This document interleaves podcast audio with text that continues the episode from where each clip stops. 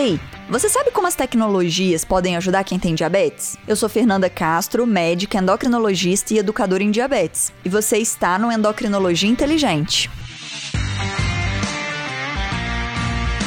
Esse programa é para você que quer se aprofundar em endocrinologia. Em cada episódio, a gente vai conversar sobre um tema relevante para a prática clínica com embasamento científico. E a gente vai falar sobre vários assuntos relacionados à endocrinologia, principalmente sobre diabetes.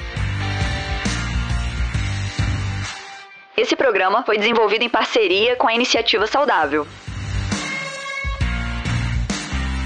No programa de hoje a gente vai falar como as tecnologias que já estão disponíveis no Brasil podem ajudar quem tem diabetes. E hoje eu tô aqui com o Dr. Rodrigo Siqueira. Ele que é endocrinologista, doutor em endocrinologia pelo FRJ, criador da Colônia Azul e diretor do Centro de Diabetes do Rio de Janeiro. Seja bem-vindo, Rodrigo. Olá, Fernanda. Obrigado. Eu sou Fernanda Castro e você está no Endocrinologia Inteligente.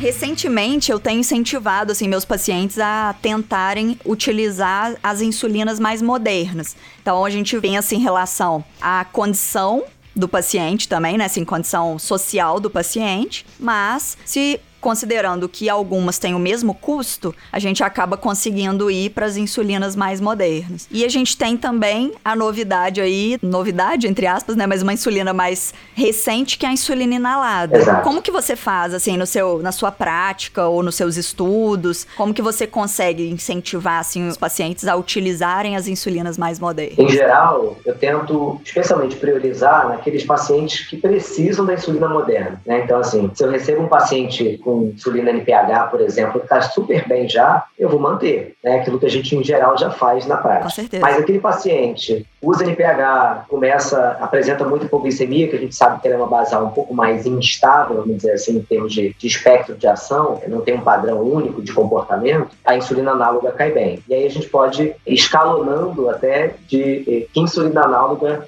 basal a gente vai pensar. Uhum. Né? A gente tem a glargina, tem a dedureca, e aí cada uma vai te oferecer um perfil de ação. É. É, se a gente for pensar em custo, de repente escalonar para glargina, e se ainda o paciente faz hipoglicemia, especialmente hipoglicemia noturna, é, vale a pena escalonar para degludec. E também eu penso muito assim no paciente que está começando no tratamento e que ainda não está acostumado com as picadas, com as aplicações, é, com o ritmo de monitorização da glicemia e vai usar uma dose mais baixinha de insulina, né? Então, sei lá, chegou uma criança que está com baixo peso e que vai ter que utilizar uma insulina até ela acostumar, às vezes vale a pena usar uma insulina degludeca para poder aplicar uma vez só ao dia, ficar mais estável, evitar hipoglicemias e poder inicialmente numa lua de mel medir só em jejum, né? E depois ir passando a medir outros horários e tal. Então, assim, eu tenho tido um, um bom, uma boa experiência seguindo esse padrão, mas aí acaba que depois que a paciente começa a utilizar uma quantidade maior de insulina, às vezes fica caro. Aí ela pede para poder mudar a insulina. Aí a gente acaba como se fosse descalonando, né? Exatamente. né? Essa é uma estratégia muito boa. Assim, se você tem um paciente que vai usar uma dose baixa, ou até aquele paciente mesmo que, não está lá na lua de mel, que ainda né, que é muito magro, ou que usa, tem uma sensibilidade muito grande à insulina, de repente é, é uma boa estratégia já usar uma insulina mais cara. Né? É, obviamente, se o paciente tem poder aquisitivo bom, eu já começo com a insulina, eu sei que oferece o melhor perfil, né? Porque para ele a questão do custo talvez não faça tanta diferença. Recentemente eu consegui umas unidades de insulina inalada para poder doar para alguns pacientes, para eles testarem, ver como que é e tal. E eles estão testando, me mandando áudio, mandando as glicemias e tem sido bem interessante. Você tem experiência assim com essa com a insulina inalada? Então, eu tenho alguns pacientes, eu também recebi algumas insulinas de amostra. O interessante do perfil de ação é que ela é muito rápida, que é muito bom, assim, o perfil de cobertura de pós-prandial fica muito eficaz. O que é ruim é o custo, né, obviamente, e para diabetes tipo 1 é a dose engessada. Então, se o paciente vai usar, no cálculo dele cair naquela dose. Uhum. Então acaba não sendo tão prático né, para o diabético 1. Mas para o diabético 2, que a gente pode usar uma dose fixa né, para cobrir o pós-prandial, que é só para complementar, né, eu acho que casa muito bem e tem pacientes usando uma resposta muito boa. É, eu tenho orientado eles a utilizarem quando a glicemia já está mais alta ou quando vai comer uma quantidade de carboidrato maior, principalmente se for um carboidrato de rápida absorção, porque aí pelo menos vai fazer um, um serviço que a insulina subcutânea não faria. É, demoraria mais. Demoraria, ele teria que esperar para poder abaixar, esperar para poder comer. Então, assim, teria essa alteração de hábito para poder dar certo a glicemia. Sim, os pacientes mais educados, assim, que tem, usam sensor, fala, doutor, despenca a, a glicemia, né? Teve um paciente que estava com uma glicemia pré-prandial um pouco mais alta, acho que foi 200 e alguma coisa, e aí usou, ficou esperando para já começar a baixar um pouquinho, ele falou, olha, se eu demoro acho que três minutos mais a fazer uma hipoglicemia. Assim, a ação é super rápida. Verdade.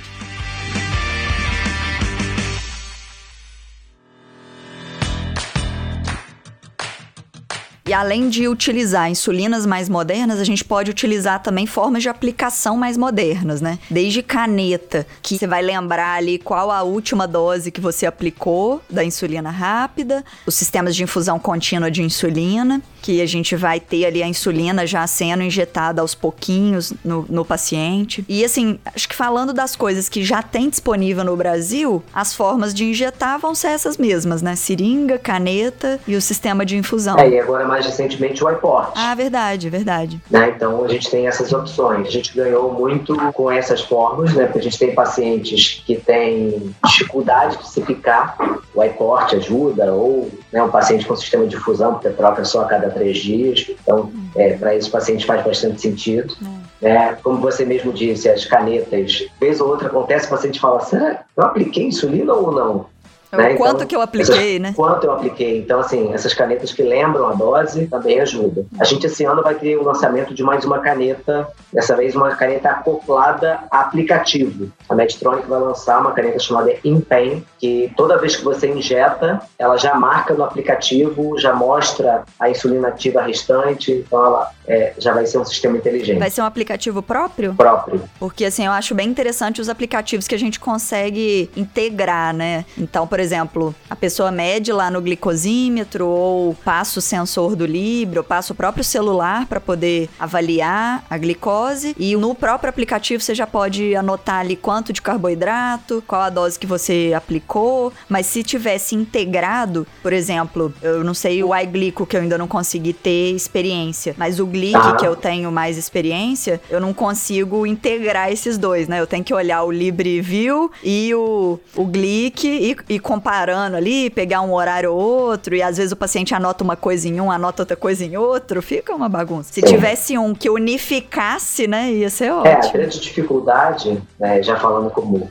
dono de aplicativo, é ter a liberação da empresa para ter essa conexão. Então, assim, eu precisaria, por exemplo, o guide da Roche, ele é um sistema aberto, a gente está até em vias de comunicar com, com o iGlico. Uhum. Mas, por exemplo, o Libre eu não posso comunicar, que é de propriedade da Abbott fazer essa comunicação. A gente está avaliando uma possibilidade com eles, mas tem uma consulta global e tudo mais, então, assim, uma coisa que demora algum tempo para ter resposta. É. Uma parceria, né? Alguma coisa assim. Exatamente, essa é a maior dificuldade, né? Mas faria todo sentido a gente tentar unificar. Né? Nos Estados Unidos a gente tem alguns aplicativos que têm essa, essa unificação, né? principalmente com Dexcom, uhum. sensor da Dexcom. Ah, tá. É, esse é interessante mesmo. Os seus pacientes utilizam muito esses aplicativos de que dá para o médico avaliar como que tá, ajustar a dose? Então, eu sempre fui fã de aplicativo. Para o consultório, né? Acho que a minha dificuldade também é a sua é você tem um serviço integrado. Né? Lá no Centro de Diabetes a gente tem, mas no outro consultório que eu tenho,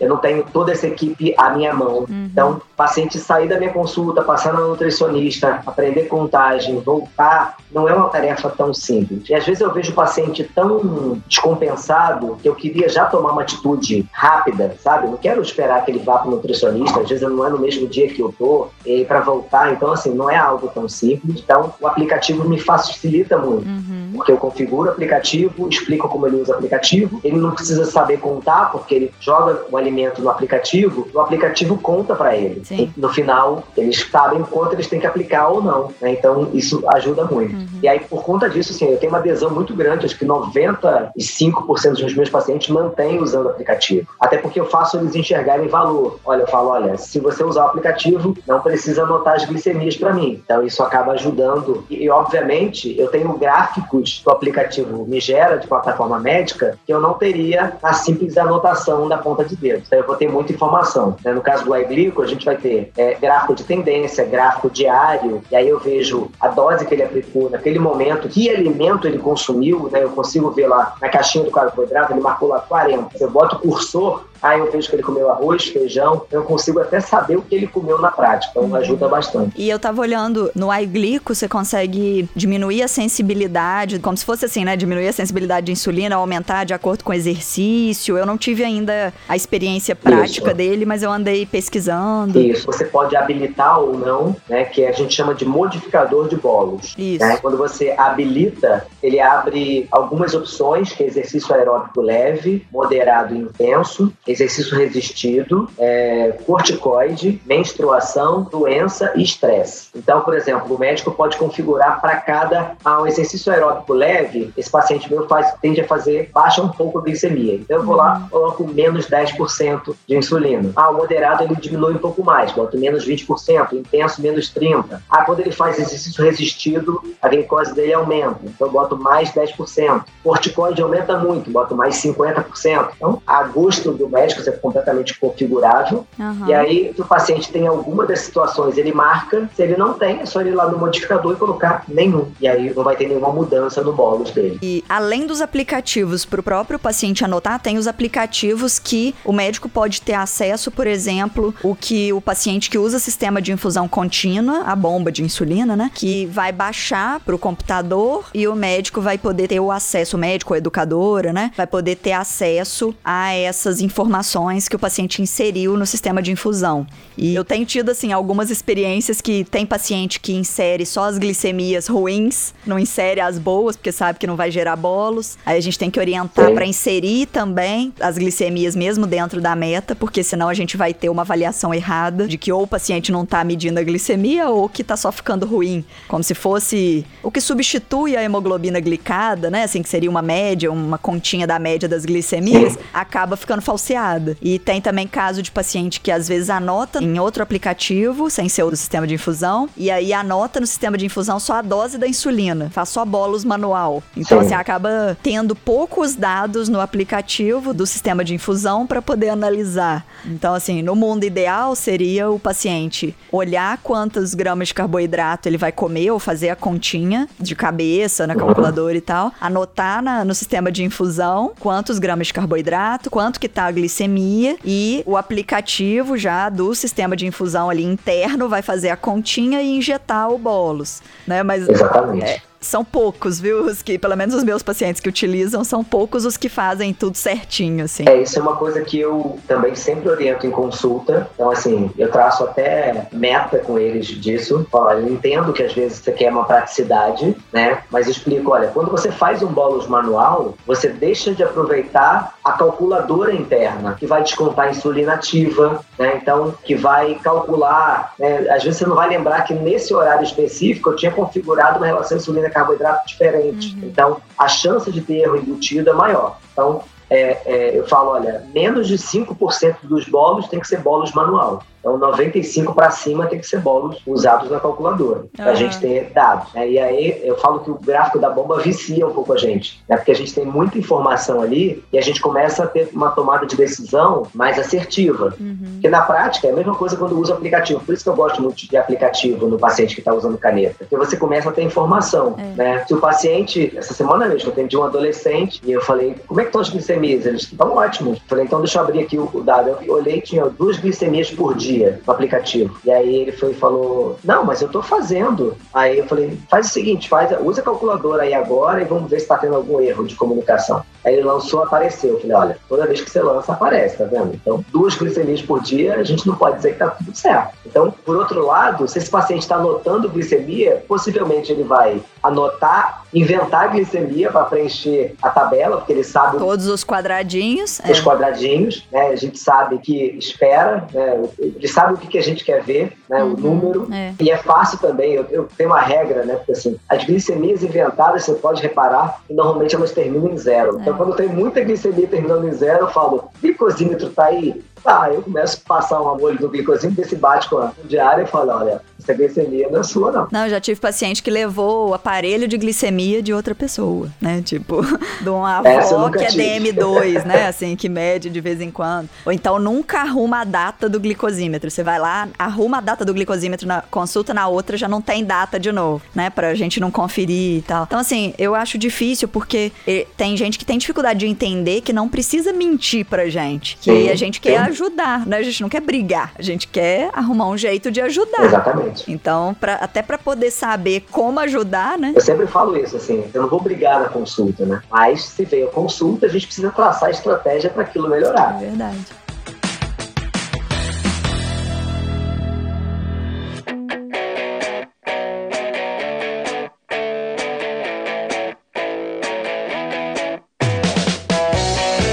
Relação a tecnologias de exames. Eu não sei se você tem experiência com exames feitos com o sangue da ponta de dedo mesmo, né? Aqueles exames point of care. Só tenho de glicado, mas tirando isso não tenho mais. É, tem a cetonemia também, né? Que dá para fazer pelo leitor do Libre. A própria glicemia, né? Que não deixa de ser um exame point of care. A glicada Sim. e tem também os lipídios, então LDL, HDL, triglicérides. Tem o PCR para avaliar a inflamação, né? Uhum. Infecção. Uhum e tal. Às vezes chega um paciente lá com uma ferida e ajuda pelo menos no critério de já entra com antibiótico venoso ou não, né? E tem também a relação albumina-creatinina. Eu tenho tido experiência com a máquina até da Abbott também, a, o Affinium, que eu consegui colocar no consultório e alguns pacientes eu consigo inserir no próprio valor da consulta, outros pagam por fora cada kit, mas eu tenho os kits para oferecer, porque assim é muito mais prático o paciente que às vezes chegou lá no consultório, tá? Um tempão sem exames, pra gente já tomar uma conduta naquele dia, ele não ter que ir para casa, marcar exame, ir no laboratório e tal e voltar. A gente já faz tudo naquele dia, enquanto eu atendo um outro paciente ou mesmo durante o atendimento dele, eu já vou fazendo os exames, já vai rodando ali que é coisa de de minutos para poder ficar pronto e faz com sangue de gotinha de ponta de dedo mesmo, né? Assim, gotinha de sangue da ponta do dedo, igual média glicemia. Você consegue preencher os cartuchinhos do exame e fazer ou com duas gotinhas de urina, né? O paciente pode falar assim: acabei de, acabei de urinar, não vou conseguir. Mas mesmo assim consegue, duas gotinhas ali consegue pra gente fazer o teste, fazer o exame. E você já consegue uma avaliação bem mais geral de um paciente com diabetes ali no próprio consultório e quase imediato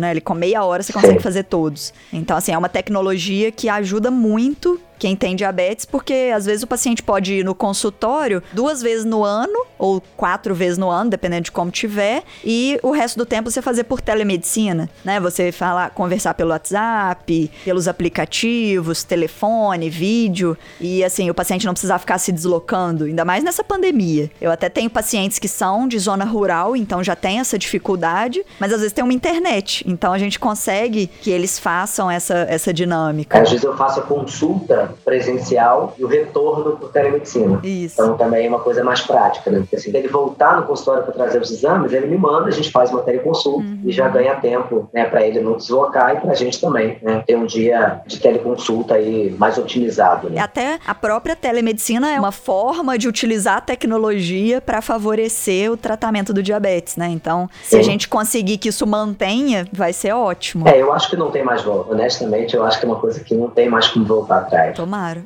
Até porque, assim, eu nunca tinha parado para pensar na dimensão que a tecnologia em termos de telemedicina traz, né? Hoje eu tenho pacientes do sul da Bahia que o endócrino para ela mais perto é duas horas. Então, assim, o acesso né, melhora muito. a gente já acabava utilizando telemedicina antes da liberação das consultas por vídeo, mas a Sim. consulta por vídeo facilita muito, porque além de poder atender pacientes que não teriam acesso ao especialista, a gente ainda consegue acompanhar esse paciente paciente com mais segurança, né? Assim, pelo menos você tem um respaldo jurídico do que você tá fazendo ali de longe. Você pode cobrar por isso, né? Ali vale como uma consulta, então assim já vai ajudando, porque na maioria das vezes, é, como eu vou conversando com os pacientes semanalmente, às vezes até mais de uma vez por semana, os que estão mais bem controlados, muitas vezes quinzenalmente, a gente acaba fazendo vários retornos, né? Vários mini retornos ali, mas são retornos rápidos ali. Então, com 5, 10 minutos, você resolve e muitas vezes nem gasta uma consulta por vídeo. A gente só conversa por algum aplicativo, por exemplo, WhatsApp, sobre alguns dados que eu olhei no aplicativo de anotação da glicemia. Então, ou no, no LibreView, a gente já vai conseguindo acompanhar esse paciente mais de perto e não tem que esperar três meses ou seis meses para poder fazer uma modificação nas doses de insulina. Que muitas vezes, quando não tinha essa parte de tecnologias, de telemedicina, era o que acontecia com os pacientes mais simples, né? Com certeza. Uma coisa que a gente fez no iGlico, é, pensando um pouco nesse cenário, quando o médico entra na plataforma dele, ele já tem um dashboard né, dos pacientes dele e ele consegue, uma passada de olho assim, de todos os pacientes, ter uma visão geral de como estão os pacientes dele. Então ele tem é, porcento no alvo, porcento abaixo, percentual acima, glicemia média e glicada estimada e número de cálculos por dia. Então você passando um olho rápido ali e é tudo em escala de cor. Por exemplo, se a glicose média tá boa, fica verde. Mesma coisa para glicada. Uhum. Então você começa a ter uma noção e você pode filtrar. Quero olhar os pacientes meus mais é, descompensados para os compensados. E no próprio aplicativo, na plataforma médica, perdão, você tem uma central de notificação. Então eu vi que o Felipe está descompensado e quero mandar uma mensagem para ele. Uhum. Então eu vou lá, tem dois textos pré-definidos já, que é um para paciente que está descompensado, sugerindo que ele marque uma consulta. O segundo texto é o paciente que usa pouco ou não está usando o aplicativo, apesar de você recomendar. E aí tem isso. Ou a terceira opção é você criar um texto personalizado. Por exemplo, você vai colocar lá: Oi, Felipe, tudo bem? Percebi que sua glicemia está descompensada, mas eu vi que era uma questão só de ajuste. Você tem feito o número de bolos de forma adequada, papá. É, é, já fiz o ajuste dentro do aplicativo. Abraço, doutora Fernanda. Uhum. Você envia, ele já recebe a notificaçãozinha lá na tela do celular, vindo do iClick, né, informando isso. Então, assim, a gente tem essa possibilidade também dentro do iClick de fazer essa notificação do paciente. Ah, interessante. Porque eu fico abrindo o aplicativo, né, numa parte da tela, o WhatsApp na outra parte, para poder comunicar. Então, já,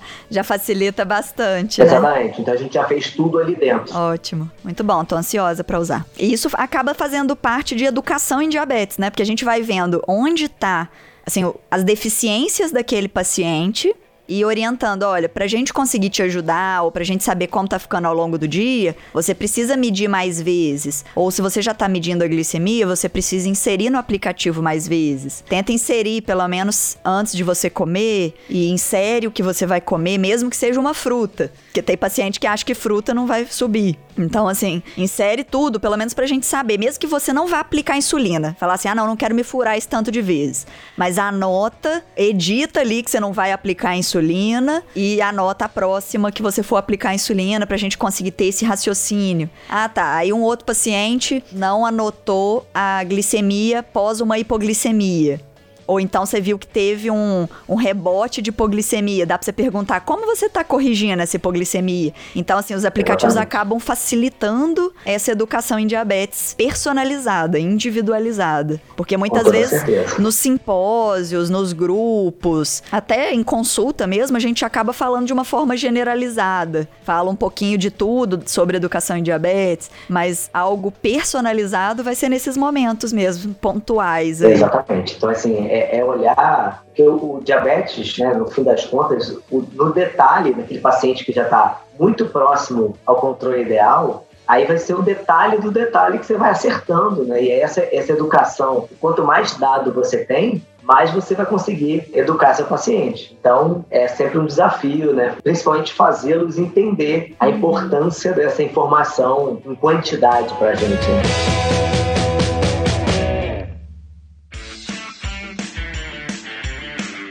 E falando de simpósio, de grupos, conta um pouquinho pra gente aí dessa experiência que você tem com a Colônia Azul. A colônia ela surgiu há quatro anos atrás, criada em outras colônias que tem no Brasil, né? Tem o Levimar, é, uma colônia no sul também do, do país.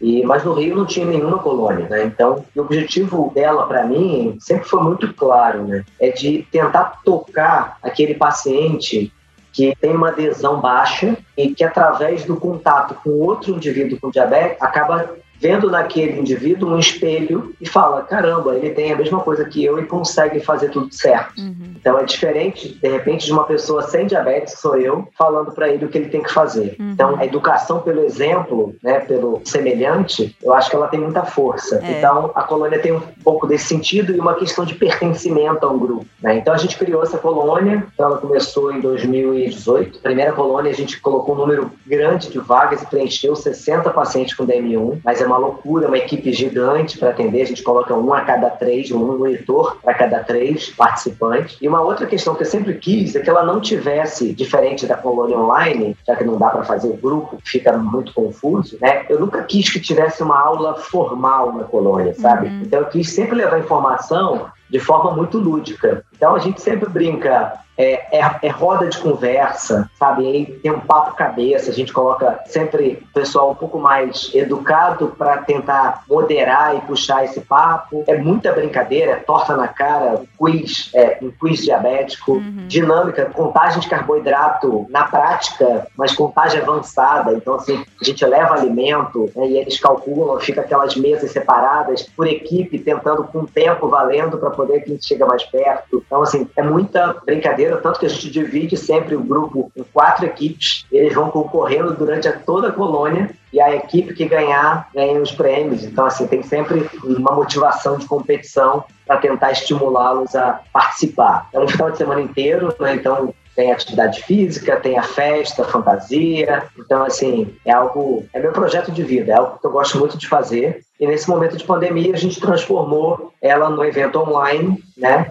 Para levar a educação de diabetes. Já está na, na, terceira edição online, já tem feito uma edição a cada seis meses. As duas edições foram um sucesso e essa terceira eu acho que já tem mais inscritos do que as duas outras. É, eu mandei para os meus pacientes lá. Eu não cheguei a participar de nenhuma das outras, nem como ouvinte, né? Nem como uhum. da equipe, mas nessa você já me convidou aí, acho que vai, vai ser legal. Vai ser super. Vou preparar alguma coisa bem informal mesmo, né? Assim, para poder interagir com eles. E essa parte de educação em diabetes, eu acho que é muito importante. Acaba que os adolescentes são os que a gente tem maior dificuldade, né? Eu não sei como que era na parte da colônia azul presencial, se eram só adolescentes ou se eram adultos, crianças também? A gente tem a população de 9 a 60 anos. Ah, tá, é mais aberta. Mais aberta. A gente tem mais ou menos, que me impressionou desde a primeira edição né, da presencial, é que 50% é de adulto. Entendi. Eu sempre achei que fosse muito criança e adolescente, mas desde a primeira muitos adultos quiseram participar e os adultos se mantêm, eles nunca abandonam a colônia, sabe? Então são uhum. sempre basicamente os mesmos ou troca um ou dois. É, é, um público que adere bastante, mas tem muita criança e adolescente. Acho que de criança e adolescente tem mais adolescente do que criança. É, a gente sempre fica com mais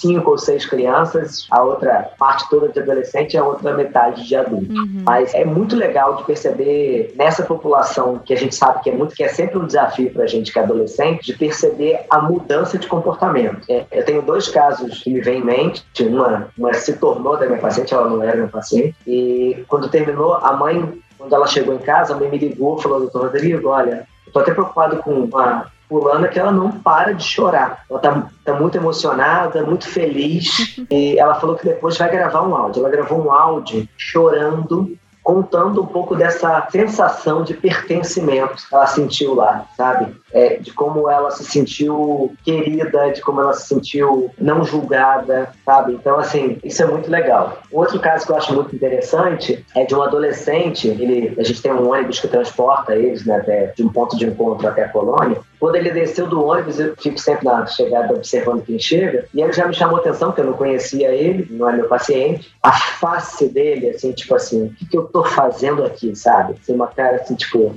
que, que minha mãe me obrigou a vir, pra cá? E aí ele viu a colônia e a gente tem um último momento na colônia, que é o tipo, ah, quem quiser falar, não é obrigado a falar, mas o que, que a colônia trouxe para você? Qual é o legado que a colônia deixa para você na vida? Né? Esse garoto, 16, 17 anos, falou: Olha, o que a colônia trouxe para mim, eu acho que perceber que ninguém tem nada a ver com a minha vida. Ele, a partir de agora, a expressão dele, né? Ele falou: Tô nem aí é, todo mundo vai saber que eu tenho diabetes, e não sei o quê. Aí no dia seguinte a mãe manda um, um áudio no grupo das mães falando: olha, vocês fizeram uma lavagem cerebral do, do fulano, porque ele foi para o banco, foi de camiseta e com o Libre que ele ganhou aí no sorteio. E aí alguém perguntou no banco que era, que era aquilo no braço dele, ele já deu uma aula de sensor. Antes ele não teria nem respondido, não dado nem bom dia para ela, só porque ela perguntou alguma coisa de diabetes. Então, assim, é legal ver essa transformação né, das pessoas num evento como Verdade. esse. Verdade.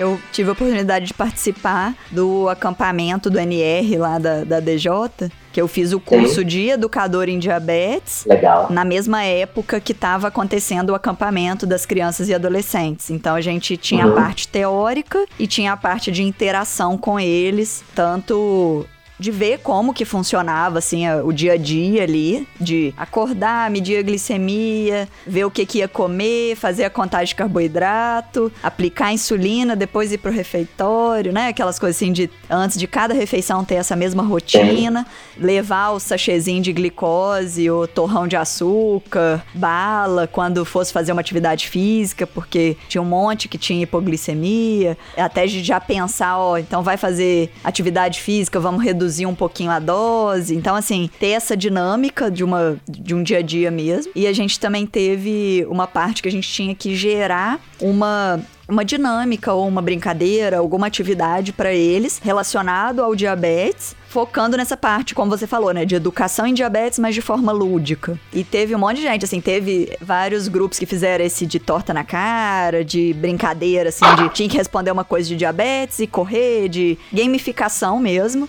de competição de grupos e tudo. O meu grupo fez um jogo tipo de verdade ou consequência, que perguntava assim, quem saísse com a boca da garrafa tinha que tirar uma, uma pergunta ou criar uma pergunta e fazer para quem saísse com a parte de trás da garrafa. E foi bem legal, assim, porque falava que, ah, não, isso é mentira, ou isso é verdade, e por quê, né, justificava. Então, assim, porque o nosso foi um grupo mais de adolescentes, então elas não estavam querendo muito correr, não estavam querendo muito fazer isso, a gente sentiu que teria uma resposta melhor. E é bem interessante isso, né, porque a gente vê que cada época, ou em cada cada faixa etária, em cada grupo, vai ter, uma, vai ter que ter uma abordagem diferente. É, em, em geral, em roda de conversa, a gente separa, faz muito isso, né? Separa por grupinhos de faixa etária para poder ser interessante, né? Para aquele, aquele grupo bate-papo, a mesma linguagem, né? Então é, é legal isso. Verdade na hora que você estava falando de ter a interação de quem tem diabetes com as pessoas, com os pacientes que têm diabetes, eu tive uma oportunidade de poder oferecer um serviço de nutricionista, psicólogo, educador em diabetes que tinham diabetes, né? Essas profissionais têm diabetes e eu posso falar com o meu paciente, ó, marca com ela, porque ela vai te entender perfeitamente aí em tudo que você falar. E eu já tive várias oportunidades de pacientes que se abriram muito mais com elas do que comigo, Sim. né? Ou do que com os pais, pelo menos num primeiro contato e que facilitou muito esse tratamento do paciente, mesmo que a gente não tivesse assim o mesmo prontuário, né, para poder saber como que tava, mas já facilitava a comunicação em relação a algum problema que surgisse no tratamento. Então, é bem importante mesmo esse contato. Até grupos também, né, assim, de conversa virtual, presencial quando voltar a poder, são interessantes para estimular o tratamento. É, uma coisa que eu tenho feito no consultório é fazer uma agenda de um dia só para eles. Uhum. Eu falo com o secretário, ó, tal dia do mês é só para diabético tipo 1. Eles já se encontram ali na sala de espera, num atraso ou outro, uhum. e aí já bate um papinho, já interage, já se reconhece né, pela bomba ou pelo livre. Ou... Então isso é, já é um quebra-gelo e, e, acaba rolando uma interação. Teve uma época que eu tentei fazer isso, mas depois com a pandemia eu acabei Sim. colocando algum atendimento por vídeo entre um paciente e outro, é, respondi alguma mensagem só para não ficar muito muito paciente na sala de espera, né? Sim, sim. Então acabou que eu abri mão dessa questão, mas dá para pensar em relação a pelo menos encontrar ali na entrada e na saída já, já dá do consultório, é. já dá para pensar.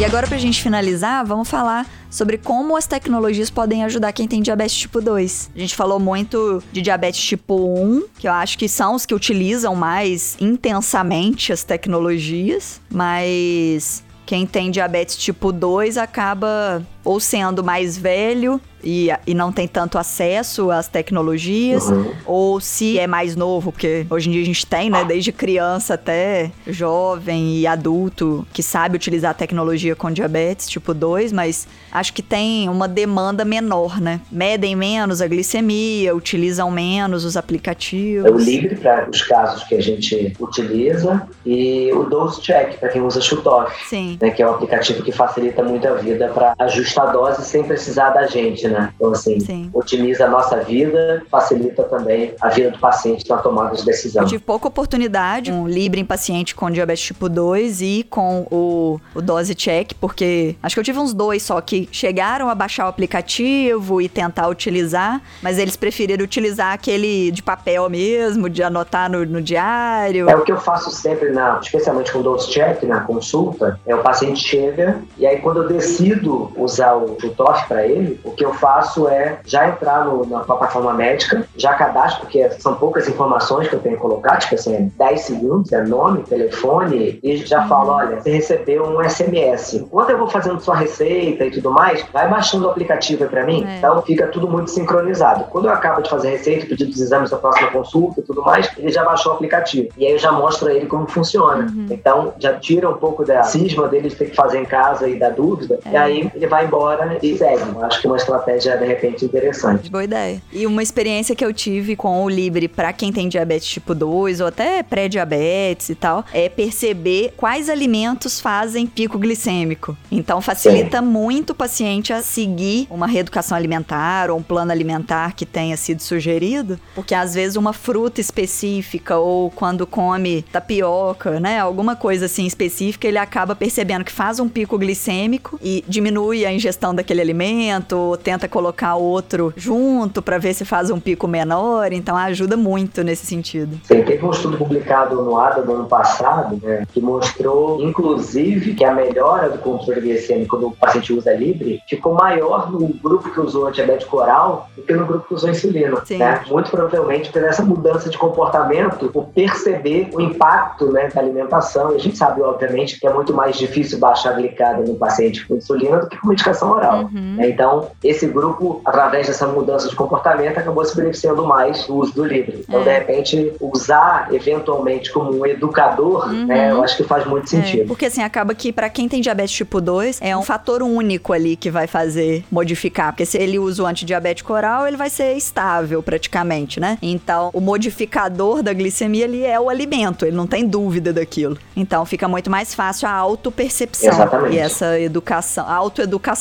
também, né? Tem inúmeros estudos, seja em DM1 e DM2, né, mostrando que o simples fato do indivíduo usar sensor de melhora glicada, exatamente por isso, né? Porque o, o indivíduo vive percebe nitidamente o impacto das suas escolhas na glicemia. Uhum. Então, e obviamente o impacto disso a longo prazo no comportamento vai melhorando.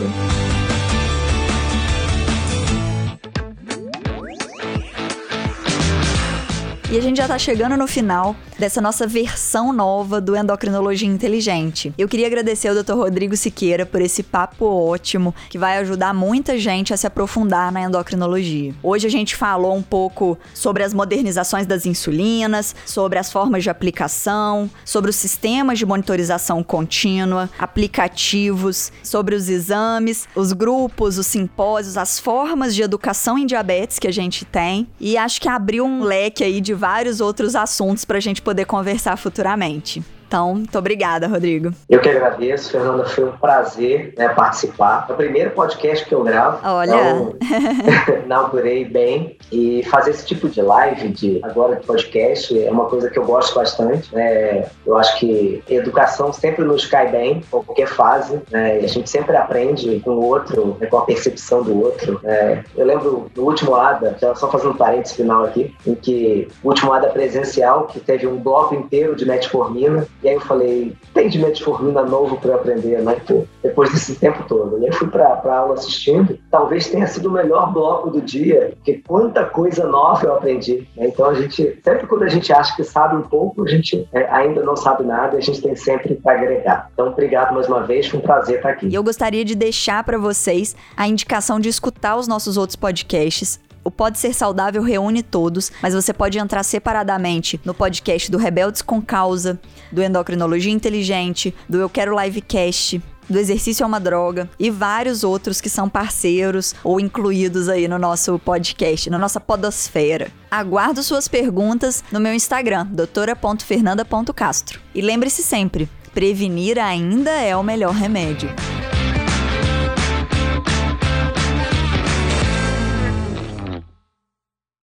Esse episódio foi editado por Estúdio Casa, o lar do seu podcast.